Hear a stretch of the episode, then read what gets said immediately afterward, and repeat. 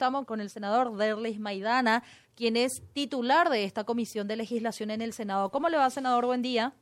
Buen día para ustedes, para el señor Benjamín Vivieres y todo el equipo de trabajo y para la audiencia. Gracias, senador. Ayer la Comisión de Legislación finalmente dio su dictamen. Dos, uno a favor con modificaciones y otro en contra. ¿Qué señalan estos dictámenes de ser así, eh, senador? Así es, eh, un dictamen por la aprobación con modificaciones con el voto de cinco senadores.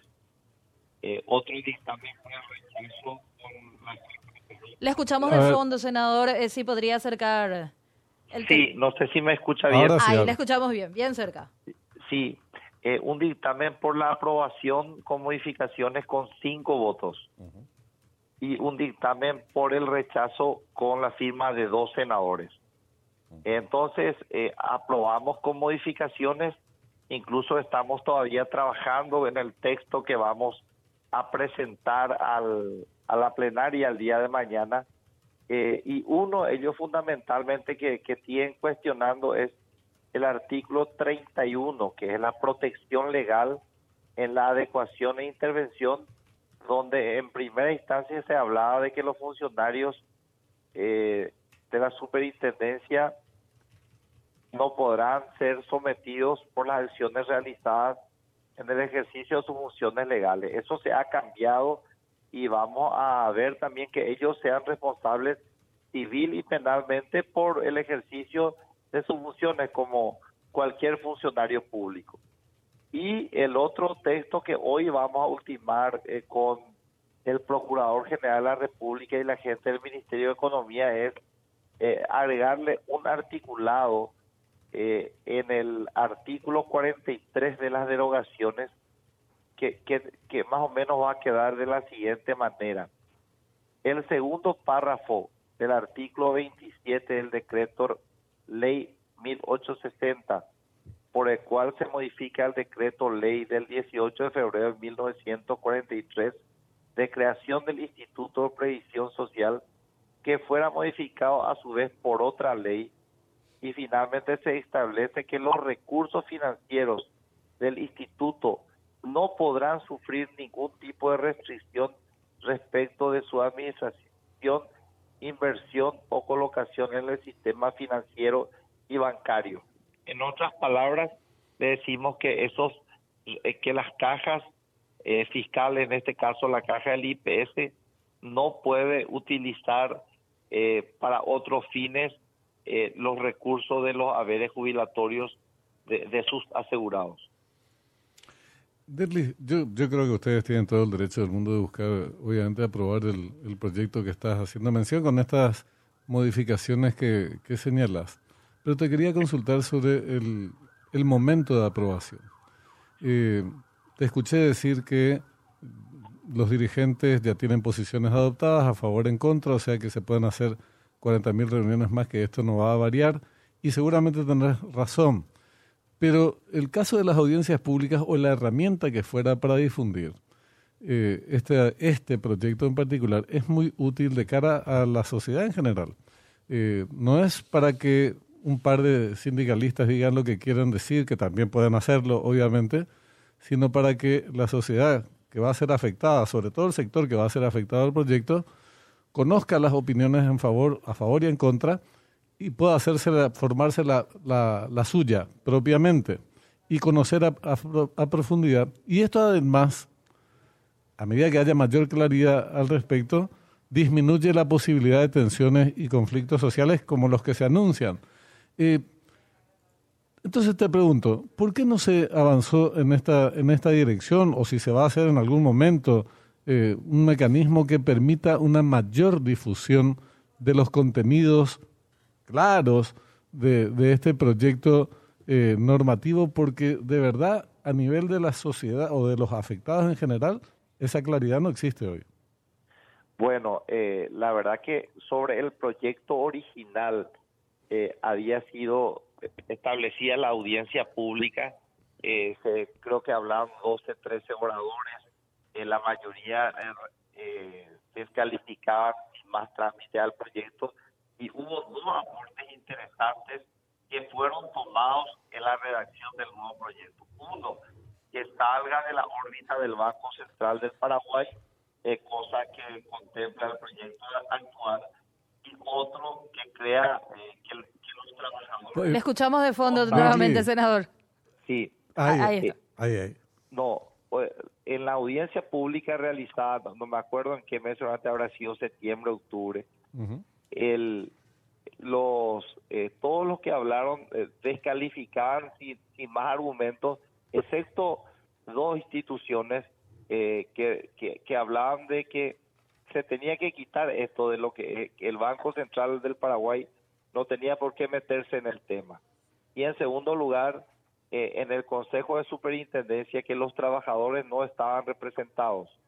Ambas propuestas fueron tomadas hoy eh, la superintendencia, eh, eh, o sea, el proyecto que se pretende aprobar no contempla estar bajo la jurisdicción del Banco Central del Paraguay y también en el Consejo de Superintendencia se habla de la presencia de tres representantes del Estado y por supuesto un, un representante de los trabajadores que va a ser a propuesta de las centrales obreras, un representante de los jubilados y un representante de los empresarios.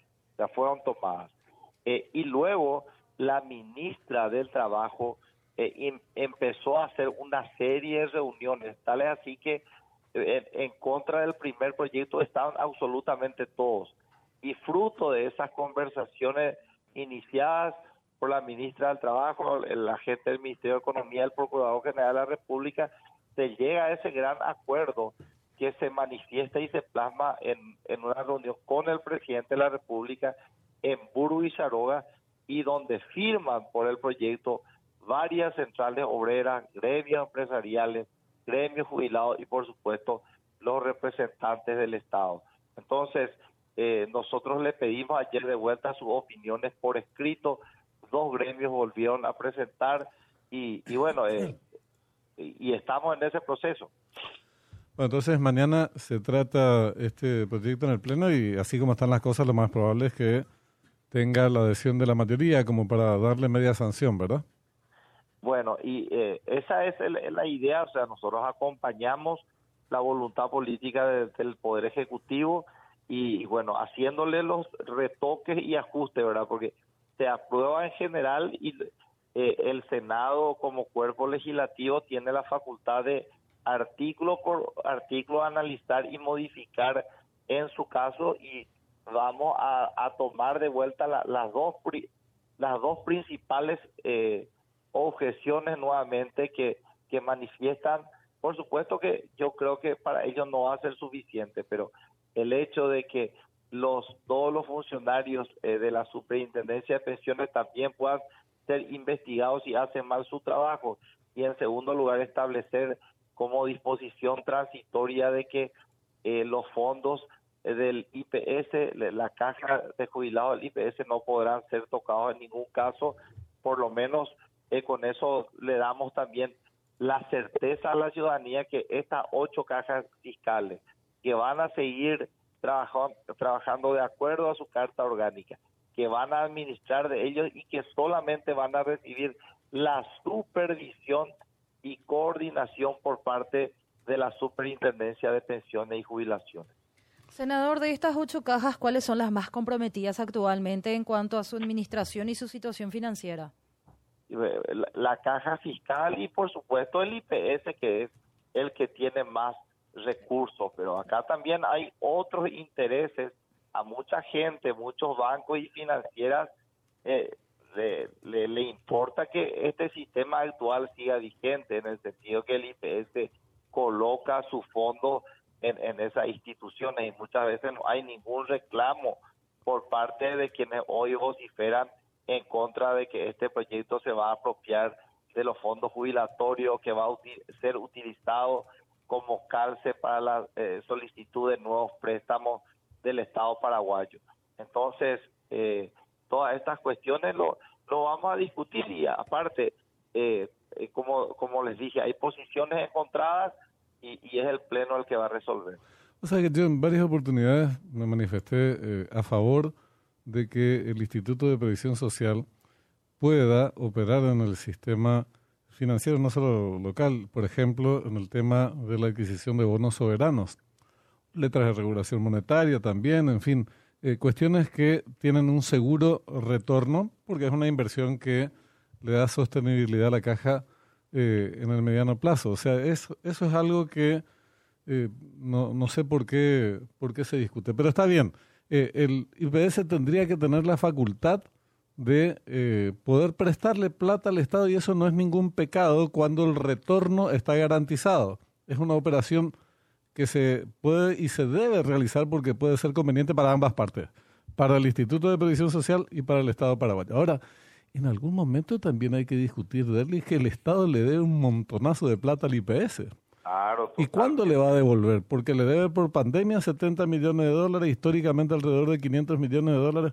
Entonces, yo espero que en algún momento se discuta con mucha, con, prioridad, eh, que ocupe un lugar prioritario en la agenda de discusión de ustedes los legisladores, sí señor, está el Estado, ponete viejo, porque está bien utilizar esos fondos porque les conviene a ellos y, al Estado paraguayo, pero también es necesario que el Estado paraguayo honre sus obligaciones históricas y más recientes también, ¿verdad? Totalmente. Esa es una gran deuda histórica de, sucesivos gobiernos que, que seguramente se tiene que trabajar también para saldar. Senador, una última consulta. No sé si ya escuchó este planteamiento que algunos están eh, mencionando. El de supervisar y controlar las cajas fiscales corresponde a evitar un déficit y que no se tenga esa deuda con pensionados y jubilados. Ahora bien, si en teoría este proyecto no avanza, hay un plan B, mencionan desde el Ejecutivo de eh, subir el impuesto del IVA un 2% están mencionando que si no se logra controlar las cajas fiscales con el déficit, hay un planteamiento eh, de alguna parte de subir los impuestos. Bueno, eh, ¿Qué información el, el presidente Peña ha ratificado en campaña de que eh, y en toda su presencia con los inversores en el extranjero, recordamos muy bien, de que no se va a subir la presión tributaria en el Paraguay. El presidente Peña lo ratificó en innumerables ocasiones. Ahora, nosotros creemos que este proyecto eh, que pueda monitorear el, funcionamiento de las cajas fiscales eh, con un buen trabajo eh, está para ser aprobado. Entonces, en estos momentos no tenemos un plan B, estamos abocados y garantizando plenamente que, que nadie, la superintendencia, no va a tocar un solo guaraní que es la plata de los jubilados. Muy bien, Derlis, te agradecemos mucho por el tiempo, muy amable. Muchas gracias, señor.